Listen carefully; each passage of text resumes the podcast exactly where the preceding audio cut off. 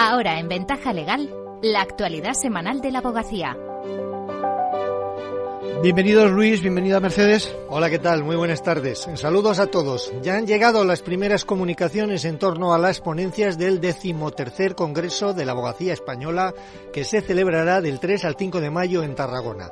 Esta nueva edición del Congreso definirá el futuro de la profesión y para ello se articulará en torno a cuatro grandes ejes temáticos, cada uno de ellos liderado por un jurista de prestigio.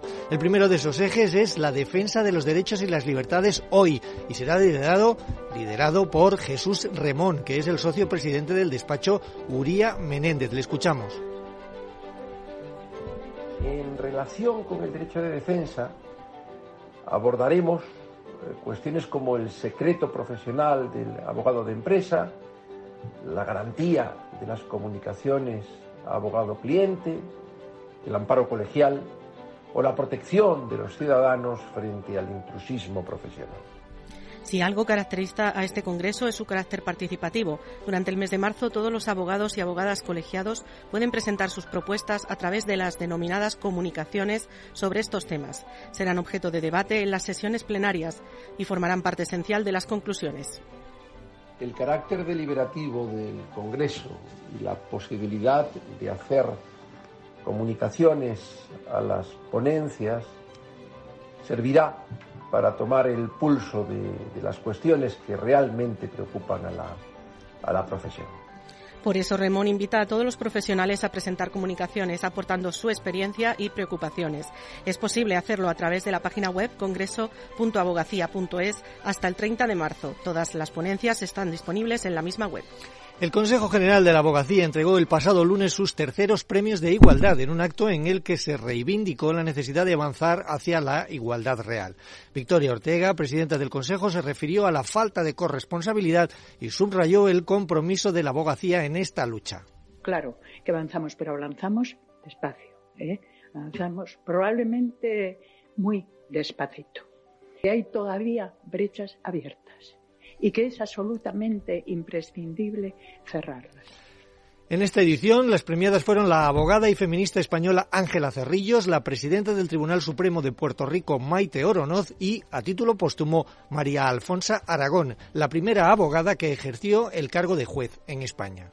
Cerrillos destacó que la lucha por la igualdad ha sido colectiva, por eso su reconocimiento es un premio compartido. Así recordó a las diferentes mujeres con las que trabajó para conseguir la modificación de leyes que perpetuaban la desigualdad. Oronoz denunció que ser mujer en la abogacía y la judicatura es un esfuerzo constante y una lucha doble por hacer valer los derechos, y reafirmó que continuará promoviendo una justicia con perspectiva de género como instrumento de justicia y equidad. Además, con motivo del 8 de marzo, la abogacía publicó también un manifiesto en el que reclamó que se avance más rápido y para ello señaló es imprescindible hacerlo unidos.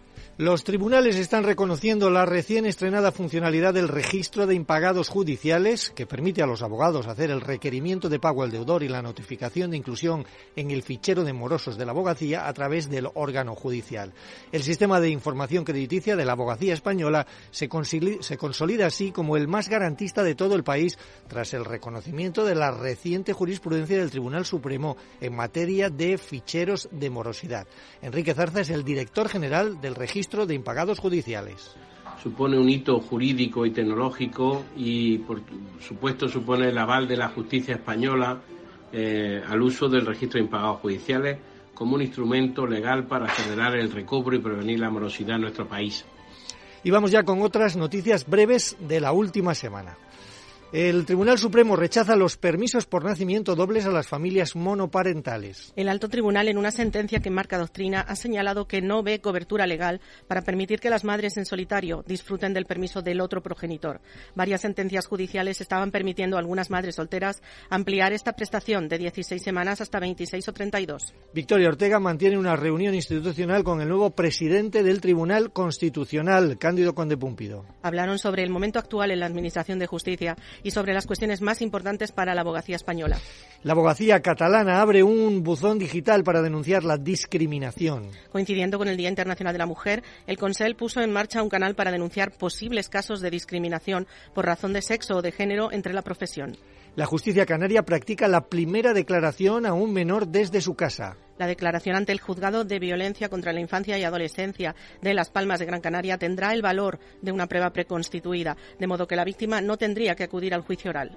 Los aspectos procesales de interés en la liquidación de gananciales hoy en la conferencia de los lunes. A cargo de la abogada Carmen López Rendo Rodríguez, a partir de las 4 de la tarde. Puede seguirse de manera presencial o online, previa inscripción gratuita en formacionabogacía.es. Y eso es todo. Hasta la semana que viene. Gracias, Mercedes. Gracias, Luis.